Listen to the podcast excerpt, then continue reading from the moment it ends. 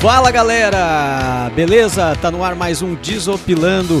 Muito obrigado por estar escutando o podcast, por ter dado play.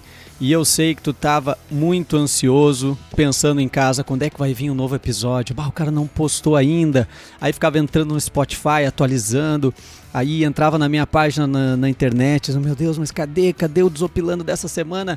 Acontece que eu tô aí, como eu falei em outros é, episódios, eu tô ainda formatando como é que eu vou fazer. E essa semana eu resolvi fazer um episódio, incluindo é, os conteúdos dos dois episódios que eu tava fazendo por semana antes.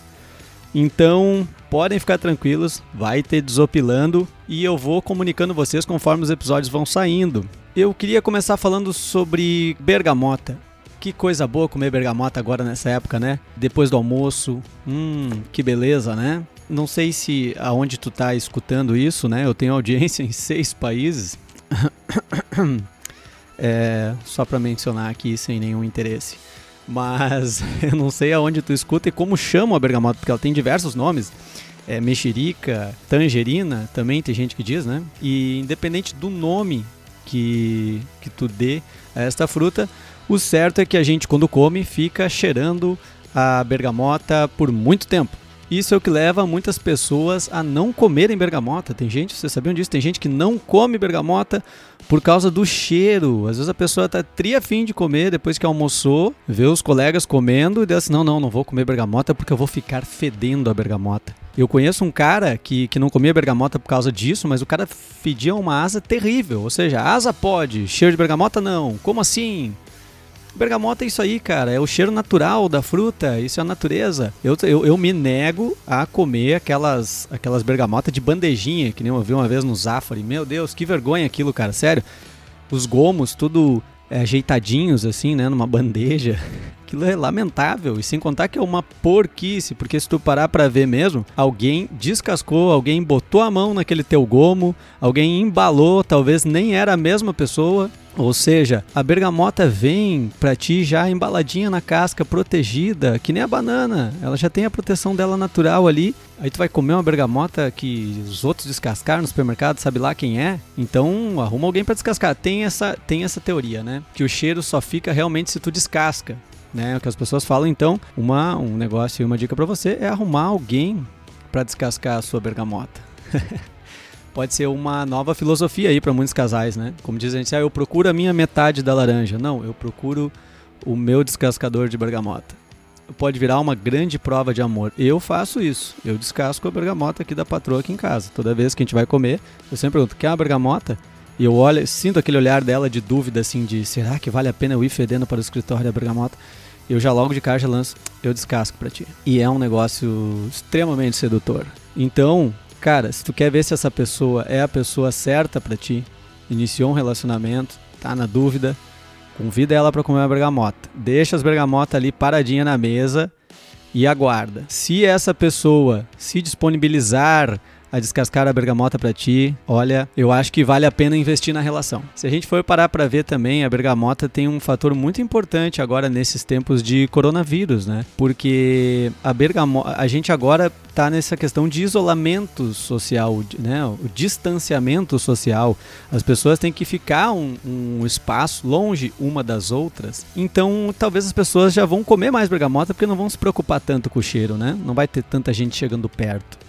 Quem sabe o governo poderia até botar uma lei e aproveitar isso, esse momento e, e botar uma lei de tipo se tu sentiu o cheiro de bergamota do outro, tu tá descumprindo o distanciamento social. Tu, se tu sentiu o cheiro de bergamota da pessoa, é porque tu tá aí a menos de um metro e meio próximo dela. O cara vai lá reclamar, pô, o cara tá aqui, ó, comendo, pô, fedeu o escritório inteiro de bergamota aí, outro sentiu o cheiro de bergamota, é cadeia pra ti então, mano. É crime, tu tá descumprindo o distanciamento social. Quem sabe assim as pessoas vão comer mais bergamota sem ter essa preocupação com, com cheiro. Eu tô comendo bastante bergamota agora, nesse período.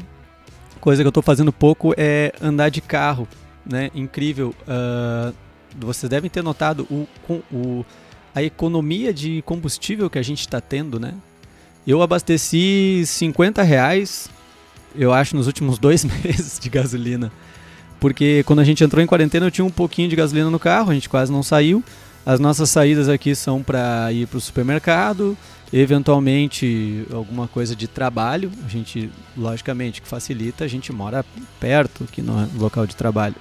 Eu agora estou dentro do meu local de trabalho, que é minha, trabalhando em casa agora.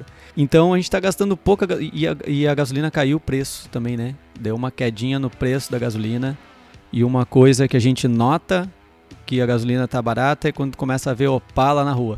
Essa semana eu vi dois Opalas. Só no mercado, que é duas quadras aqui de casa, eu vi dois Opalas. Então é sinal que a gasolina está com preço bom. Agora, é, a gente está evitando qualquer tipo de aglomeração. Não sei como você está fazendo na sua casa, mas aqui na minha casa nós estamos cumprindo exatamente tudo direitinho. Quando a gente faz as visitas para os pais ou coisa assim, é tudo com devido cuidado, com distanciamento. É, enfim, né? Estamos seguindo as recomendações das autoridades aí, né? Eu já tô, eu tô começando a sentir falta de aglomeração que é uma coisa que eu não. Eu praticamente não ia em nenhum local com aglomeração. Na verdade, os shows de stand-up, com certeza, né? Lógico, teatros, bares, sempre bastante gente e tal, em locais menores. Mas assim, aquelas aglomerações assim de eventos com muita gente. Já faz muito tempo que eu tenho fugido desse tipo de evento. Cara, eu acho que é, é uma questão da idade, né? Uma questão da idade. A gente vai ficando velho, nós vamos ficando chato, a gente evita esse tipo de aglomeração, isso e aquilo. Mas agora acho que pelo fato de que a gente não pode se aglomerar, aí dá mais vontade de fazer, né? Parece que o que, o, o que é proibido é, é mais gostoso. Né? Eu já tô com saudade. Eu faz agora tempinho que eu não vou no Planeta Atlântida, acho que uns 20 anos. E eu tô louco pra ir no Planeta Atlântida, só porque tem uma galera lá. Tipo, eu acho que a gente vai sair desse, dessa pandemia buscando o máximo de eventos de galera que a gente puder. Nós vamos todo mundo sair botar em dia. Sabe, eu vou fazer churrasco aqui na minha casa, vou convidar 50 pessoas. Não, eu nem preciso interagir com todo mundo. Posso ficar no meu canto aqui, no, com, mexendo no, no meu celular aqui. A gente vai querer aglomerar a todo custo. Agora é bem isso mesmo, né? O que é proibido é mais gostoso, não adianta. Pode, pode ver no Brasil, cara. É tudo. Eu, eu tenho uma uma ideia de que se liberassem a maconha teria bem menos pessoas consumindo. Porque muita gente entra porque é proibido. Muita galera inicia nisso aí porque é proibido. Mas isso é um outro debate, acho que cabe um outro programa inteiro sobre, sobre legalização. De repente eu poderia convidar alguém especialista no assunto, alguém tipo, sei lá, o Nando Viana ou algum outro, algum outro colega, onde é que a gente possa falar sobre isso. Mas é, tem várias coisas, né, no Brasil, assim, que todo mundo faz e é proibido. Tipo o jogo do bicho, por exemplo. O jogo do bicho é um negócio também totalmente. É ilegal o jogo do bicho? É, mas tem.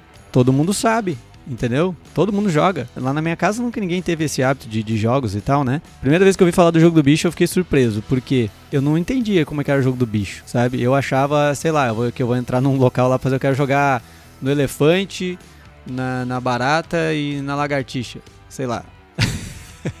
eu trabalhava com uma galera que jogava jogo do bicho direto e aí um dia eu comentei alguma coisa, de um, alguma coisa que eu tinha sonhado e aí a pessoa disse pra mim assim, então joga, joga a, a, placa do teu carro no bicho. Mas como, como assim? que tem a ver a placa do meu carro com o bicho? Eu não, não, não atropelei nenhum cachorro pra, pra, jogar no bicho. Eu disse, não, não, que tu joga nos números e tal.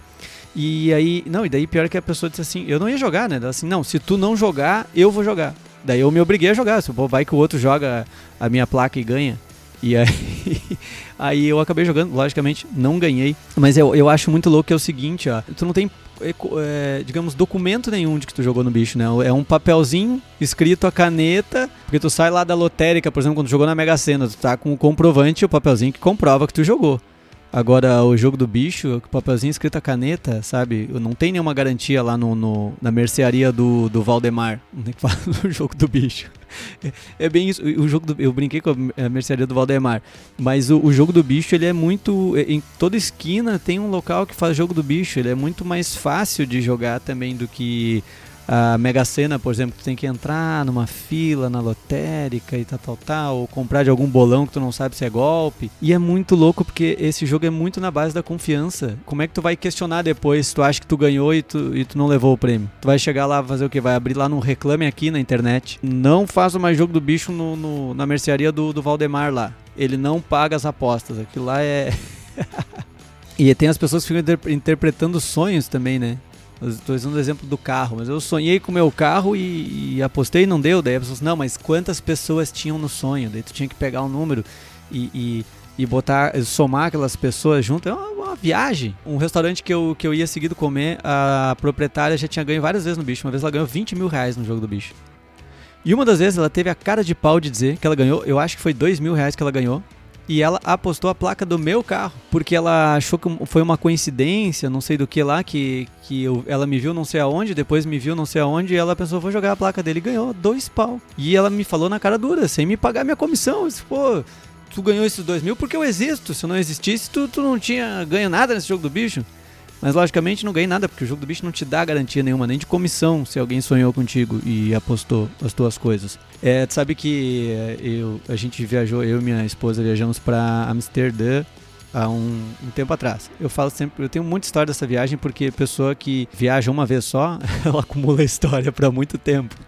Guardei muitas histórias dessa viagem, guardei, fiz fotos, inclusive fiz, eu fiz acho que umas mil fotos para eu ter garantias de, de muitos TBTs para vários anos, sabe? Meus TBTs são tudo no mesmo lugar. É uma vergonha, sabe? E pior é que eu já tô tri diferente, é, eu tinha o um cabelo diferente, não tinha nada de barba naquela época, eu não posso ficar postando nem como se fosse atual, sabe? Tipo, já, já deu que tinha aquelas fotos, sabe? Tem muitas vezes que eu descubro roupas que eu, que eu, que eu tenho, eu, eu, às vezes que eu considero roupa nova, né? Esse, esse blusão aqui, não, esse blusão aqui é novo. Esse aqui eu não, não posso doar. Eu olho lá uma foto minha de 15 anos atrás, tá eu lá com aquele blusão. Isso acontece direto. Mas aí eh, aconteceu que a gente estava em Amsterdã, a gente foi num restaurante e aí eu fui pagar, paguei lá o valor que deu. E aí no mesmo dia, ou no dia depois, não lembro, eu fui num. A gente foi num outro local e deu exatamente o mesmo valor, o mesmo valor e os centavos. Aí eu ainda assim, pá, olha aqui, tinha que jogar no bicho, porque a primeira coisa que a pessoa pensa quando dá uma coincidência de número é essa, né? Tem que jogar no bicho. E eu pensei, pô, mas eu tô na Holanda, será que existe eu vou, vou perguntar para alguém aí se existe um Animal Game aqui na Holanda.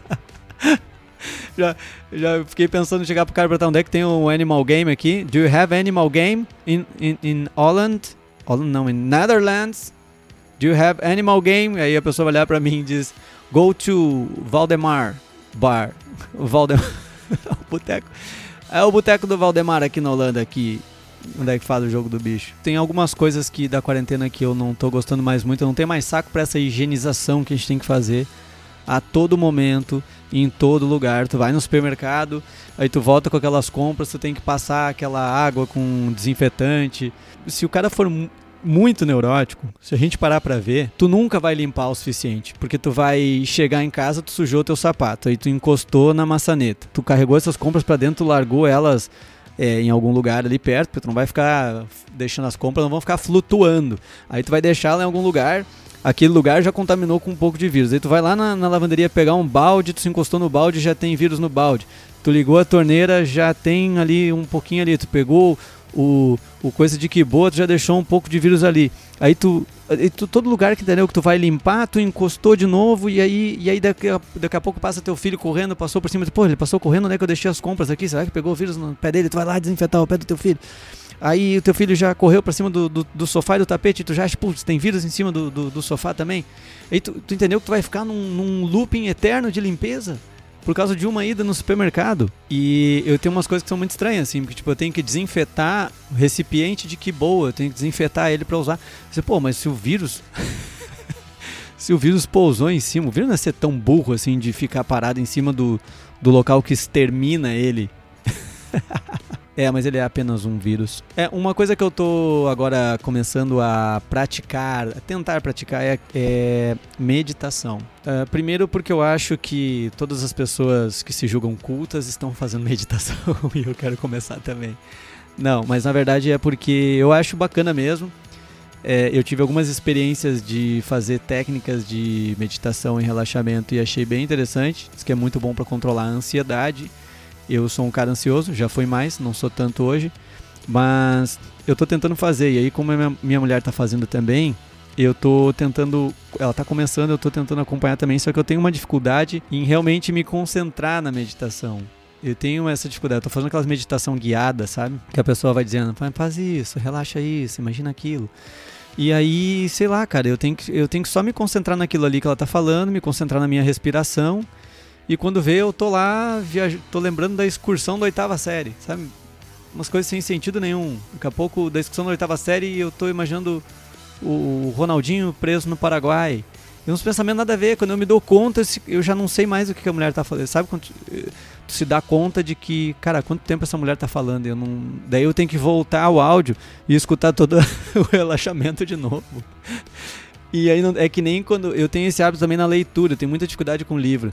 Eu começo a ler os livros também, e aí quando vê também, eu tô viajando no pensamento e outra coisa, quando vê eu, putz, eu já li umas 10 páginas sem saber o que eu li. Daí eu começo, eu começo a ter que voltar e ler tudo de novo. Tem uma dificuldade realmente de, de leitura, assim, né? Tem um livro uma vez que eu comprei, porque às vezes a gente cai numas bobagens, assim, né? De. Porque todo mundo gosta de comprar livro, né? Ler é que é o grande problema. E eu, e eu caí na bobagem de comprar. Eu pensei. Aqueles dias que a gente amanhece, vou comprar um livro. Aí eu fui lá comprar um livro, eu pensei em comprar um livro com sobre história. Deu pesquisei tinha lá uma breve história da humanidade. Aí eu fui lá, comprei, e o livro chegou, era uma bíblia o troço. Eu disse, porra, era uma breve história, eu esperava um livro, sei lá, de 50 páginas. e aí eu carreguei aquele, toda vez que eu ia fazer uma viagem, eu levava aquele livro. Eu ia pra praia esse, esse verão, agora eu vou. Aí o livro viajava comigo só pra passear. Aí eu levei ele pra Amsterdã. Aí eu levei ele pra aonde, levei pra um monte de lugar eu simplesmente esse livro sumiu. Eu não, não achei mais ele. Eu acho que, sei lá, ele de tanta viagem que a gente fez junto, ele ele acumulou milhas e foi viajar sozinho. Chega. Vou atrás de alguém que me leia. Mas é muito legal essa questão da meditação. Eu tô achando bem interessante. E essa semana agora o assunto que teve foi a questão da reunião ministerial, né? Que teve aquela do Bolsonaro e a galera toda lá. Aquela reunião cheia de de como é que eu diria assim, cheia de truculências, né, de, de, palavras fortes e palavrão. Aí eu fiquei pensando, esse tipo de galera que tinha que fazer meditação, sabe? O governo tinha que, tinha que propor isso para os seus integrantes como uma forma de relaxar e tomar as decisões mais corretas. Imagina o Bolsonaro fazendo uma meditação, tocando aquela musiquinha de fundo, aquela musiquinha zen, para dar uma relaxada, Aí começa a entrar as orientações da mulher. Respire fundo. E ele. Tá ok, tá ok. É isso aí. Vamos respirar fundo aí. Na terceira respirada, ela vai dizer: Respira fundo novamente. Ele, pô, mas a porra do oxigênio já chegou no fundo do pulmão, porra. Que isso aí? Que putaria é essa aí? É hora de agradecer. Vamos agradecer as pessoas que, que você acha que precisa agradecer. Ele, ele fica ali pensando: eu vou agradecer ao Paulo Guedes aí. Vou agradecer também aí a, a Luciana Gimenez, também, foi muito importante aí. É hora de pensar naquelas pessoas que você considera um inimigo e atrair bons pensamentos para ela. Eu já começa essa, pô, olha só, eu não vou pensar coisa positiva para aquele bosta do Dória, nem para aquele estrume do Vitor. Pô, se eu tiver que pensar coisa boa aí pros meus amigos aí, eu prefiro nem ter paz interior aí, tá ok? E o Moro do lado meditando junto na, na equipe. Ah... Ah, anterior. Ah, respira fundo. Eu acho que chegar com em 10 minutos de meditação, o Bolsonaro já ia, já ia trocar a professor de meditação. Pô, olha só, seguinte aqui, ó. Se a meditação aí não for aí do jeito que eu quero aí, eu vou intervir sim. Eu vou trocar professor de meditação. Ele ia chegar à conclusão que meditação é coisa de comunista. Fica só meditando para não precisar trabalhar. Porra, ele ia modificar a meditação. Carlos, ó aqui, ó, cara, só, só. Faz um daqueles teus vídeos lá, dizendo que aí que meditação, do jeito como é feito, é, é coisa de esquerdista. E nosso governo vai lançar aí uma meditação, mas com pensamentos de direita aí e tal. Uma meditação pro cidadão de bem. Essa meditação comunista. Ah, falando na reunião ministerial, uma coisa que eu achei interessante olhando os vídeos, né? Ele, ele manda vários recados pro Moura e tem uma hora que ele começa a falar assim, porque eu vou trocar a coisa da PF e não sei o que. E aí tá o Moro só com um papelzinho assim, anotando. Citar a reunião ministerial do dia tal, a, onde ele afirmou que ia interferir na Polícia Federal. Mas chega de falar de reunião ministerial, chega de falar de governo, chega de falar de Bolsonaro, porque agora nós vamos para o quadro aquele quadro maravilhoso que todo mundo gosta. É o quadro do Notícias Desopilantes, aquele quadro das notícias que a Globo não mostra, das notícias que ninguém valoriza, apenas o desopilando. Eu vou começar com uma notícia muito bacana que tem aqui a Xuxa numa conversa com o Pedro Bial. Ela disse o seguinte: "O cara na transa pedia para eu cantar Quem quer pão". Ai, cara, que coisa incrível, velho. Olha o que, olha que ponto que chega. as fantasias dos caras. O cara, o cara tinha uma tara pela Xuxa e queria que ela cantasse Quem Quer Pão. Se ainda fosse, é, como é que é aquela outra? Tá na hora de brincar. Até dava para entender, né? Mas Quem Quer Pão são os dilemas que os famosos passam, né? Eu fiquei, será que o Luciano Huck quando começou a namorar com a Angélica, ele tinha alguma tara em andar de táxi? Senhoras e senhores, Angélica, olha aqui, ó. Tô extremamente apaixonado por você, bicho. E eu gostaria muito se você realizasse um desejo, meu, bicho. Eu vou chamar um táxi agora, meu. Próxima notícia. Cadeirante mudo é preso ao tentar assaltar relojoaria com pistola no pé. Aí eu te digo, o cara tem paralisia cerebral.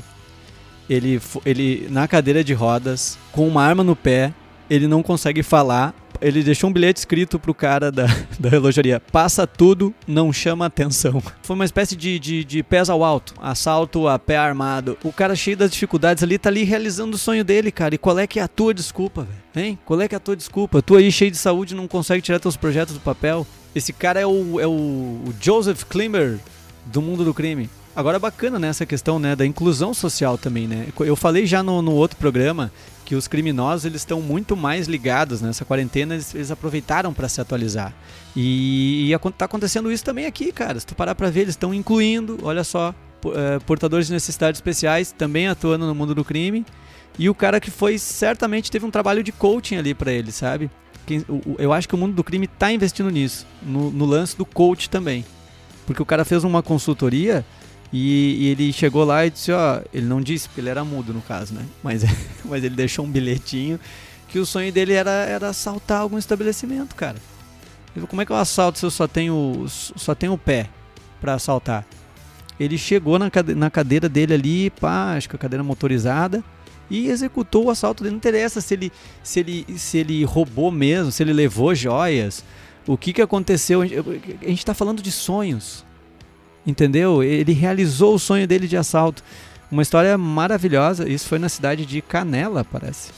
É, no centro de Canela, no Rio Grande do Sul. Ah, e detalhe, a arma era de brinquedo. Tu vê como é, ele não foi mal intencionado. ele não foi para ferir ninguém, cara. Isso é mais incrível ainda, porque ele podia simplesmente descontar a raiva dele do mundo ali, chegar com o pezinho ali assim, ó, com o dedão do pé cheio de freira ali, pá, pá, pá, pá, pá, pá, tirando a galera, mas não, cara. Ele foi com uma arminha de brinquedo porque ele não queria ferir ninguém. Ele era só apenas um cara atrás dos seus sonhos. História bonita, de superação, aqui no Desopilando. Esse programa, é, é, ele tem esse, esse caráter de transformar vidas, trazer histórias, trazer alegria para as pessoas. Né? Nuvem de cocô pode transmitir novo coronavírus, dizem pesquisadores. Se não bastasse agora o cara ter que ficar preocupado com pessoas tossindo e espirrando na tua volta, agora tem que ficar preocupado com quem peidar também. E é um duplo agravante aí, né? Porque se a pessoa tá com gases, é muito difícil ela segurar o peido se ela for tossindo.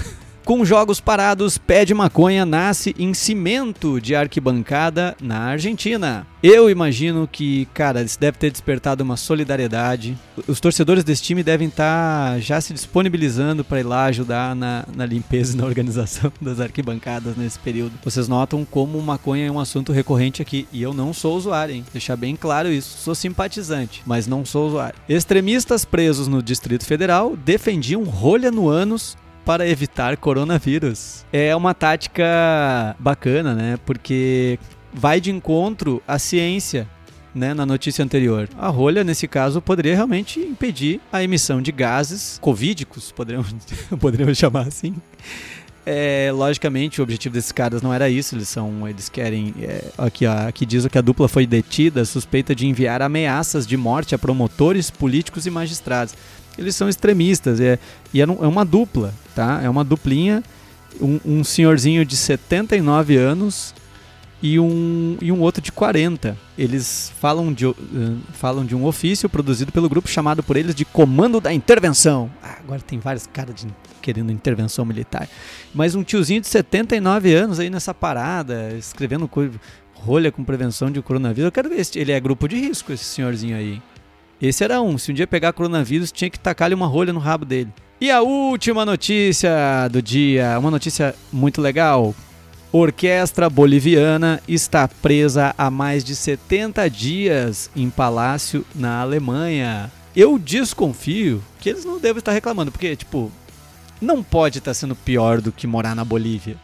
O cara tá num, num, palácio na Alemanha. Ah, estamos sofrendo aqui. Estamos dentro de um palácio na Alemanha, tocando música com a galera da orquestra todos os dias. Se eles estiverem só eles lá, tudo bem, beleza. Mas agora tu imagina se tu ficou, por exemplo, que vira e mexe tá aparecendo exemplo de gente que ficou presa em resorts, né? Tem nas, nas Maldivas e vários outros lugares, gente que tava tipo de lua de mel e não pôde voltar e acabou emendando, ficando lá bastante tempo. Agora tu imagina se tu por um acaso tá num hotel e aí tem uma orquestra boliviana junto. Aí tu vai pro café da manhã, vem eles lá com as flautinhas. Passando com os CDzinhos na mesa. Aí tu, pô, pô, os bolivianos aqui, cara, aqui no café da manhã. Aí tu vai almoçar e tá lá os caras lá.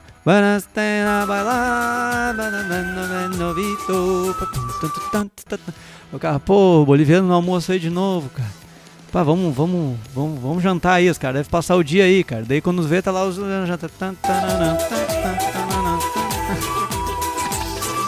Cara, no segundo dia, a... no segundo dia o cara se mata. Ao som desta música que lembra bolivianos tocando flautas em restaurantes, eu vou encerrando aqui o Desopilando desta semana. Muito obrigado a todos vocês que ficaram até aqui. Obrigado por escutarem o meu podcast. Eh, recomendem para os amigos, sério, cara. Se tu, se tu gostou, manda para alguém que consome podcast. Vai me ajudar bastante aqui a, a atingir cada vez mais galera. Eu tô também criei uma página no Instagram para o podcast que é arroba Desopilando Podcast. Procura lá, ou entra no meu perfil, Matheus Breyer, que vai ter lá também. É, eu espero que vocês fiquem bem e mandem o seu feedback, mandem se estão gostando, o que, que vocês estão achando legal. E valeu, galera. Muito obrigado mesmo e até a próxima!